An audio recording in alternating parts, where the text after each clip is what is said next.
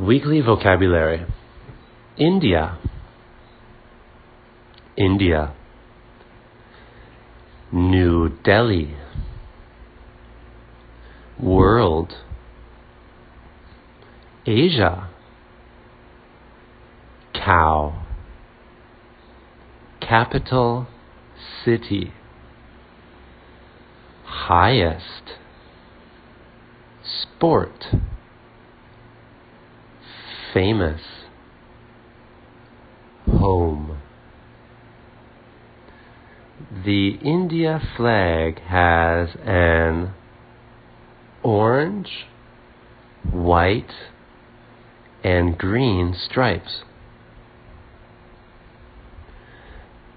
The most popular sport in India is cricket.